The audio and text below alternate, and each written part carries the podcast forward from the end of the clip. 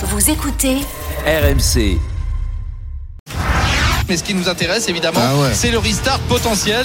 Et on va entrer, euh, je pense, dans le dernier tour. Est-ce qu'on aura un restart pour le dernier tour? Ça, ça risque de nous faire une fin de course bien décevante par rapport à cette Ah ouais, rien de plus Il y a encore frustrant. On assiste à une parade à Monza, c'est terrible pour le suspense, hein, Jean-Luc. Je ne sais pas pourquoi on a mis autant de temps à évacuer la monoplace de Daniel Ricciardo. C'est vrai que c'est de la frustration qui se lie parce que on était tous préparés à un, un final magnifique là et puis malheureusement le temps qu'il a fallu pour évacuer la monoplace de Daniel Ricciardo eh bien, Et engendré euh, ce en, queue de poisson. Verstappen est vainqueur donc c'est la onzième victoire de la saison. RMC. Bartoli Bastonne. Et oui, inarrêtable Max Verstappen qui remporte donc à Monza, vous l'avez entendu, sa onzième victoire de la saison, la cinquième consécutive. Le poleman à domicile, Charles Leclerc échoue à la deuxième place. George Russell complète le podium. Et ce qui t'a fait tiquer, Marion, comme avec Jean-Luc Roy, que l'on aura dans quelques instants, c'est la fin de course sous régime de, de safety car. Ça, ça, ça, ça, ça, ça passe pas. Euh, Oui, alors je vais être un tout petit peu moins politiquement correct que Jean-Luc, avec oh une, une fin en queue de poisson, oh on est déçu. C'est nul, j'en peux plus de vos fins avec la safety car qui dure bientôt. Ils vont me mettre 10 tours de safety car parce qu'il y a un accident, parce que la safety car met des plombes avant de sortir, qu'ils n'arrivent pas à évacuer la voiture de Ricardo.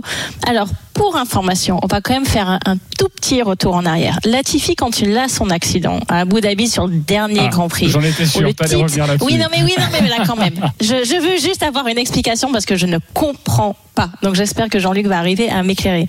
Latifi a son accident au 53e tour sur 58. D'accord? Et on sait tous que la safety car s'est écartée un, un tour avant et on connaît la fin. Et là, Ricardo a son accident six, six tours avant la fin et on finit sur la car.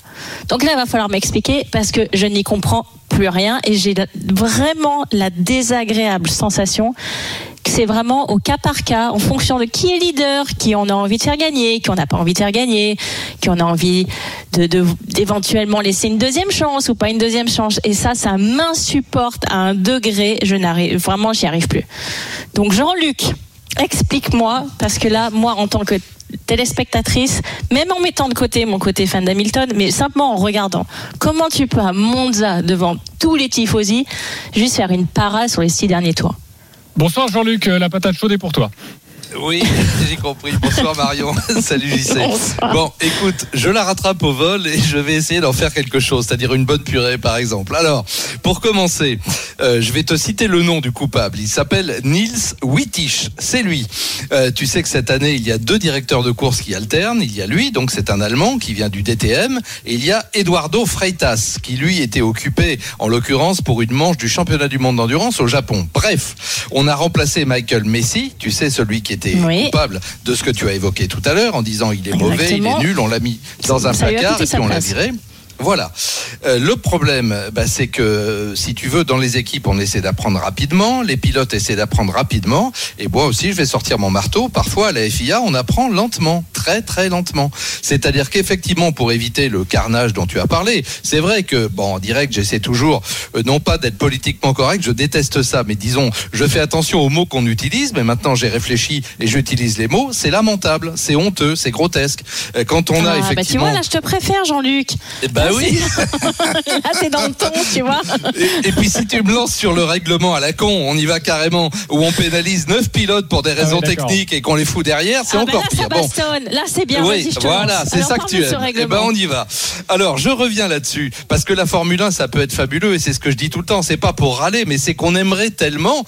Bah là, il fallait sortir le drapeau rouge. Évidemment, quand on a vu que les commissaires de piste, qui pourtant en Italie sont des gens habitués et compétents, je vais pas taper sur eux. Seulement, ces sacrés monoplaces, pour rester poli, ou sinon je dirais ces putains de monoplaces, on peut pas y toucher euh, quand il y a une lumière d'allumée parce que ce sont des bombes à retardement électrique. Tu comprends? Ça, on Bien te le dit pas. Mais la, la conséquence du règlement, c'est ça. Donc les commissaires n'ont pas le droit, ça leur est interdit, et sous peine même de, de dégâts graves, voire de mort, de prendre une décharge dans la tronche. Donc on regarde la, la, la- la Formule 1 et on essaie de l'évacuer, on attend euh, le feu vert, etc. Donc on perd un temps fou. Bref, dans ces cas-là, bah, on sort le drapeau rouge et puis on remet tout le monde dans les stands. Là, on peut changer les pneus comme tu le sais et on a un final de folie sur 4-5 tours, un truc fantastique. Je suis d'accord à 2000% avec toi. Et là, tout le monde est frustré parce que Verstappen est frustré. Frustré d'avoir gagné comme ça. Leclerc, évidemment, il l'a dit à la radio de pas avoir attaqué. Et puis tous les tous les spectateurs, téléspectateurs et auditeurs, ils sont comme toi. Voilà, t'as parfaitement raison. Ok, on fait juste les copains attention au langage, parce que ma fille de 4 ans est en train de vous écouter.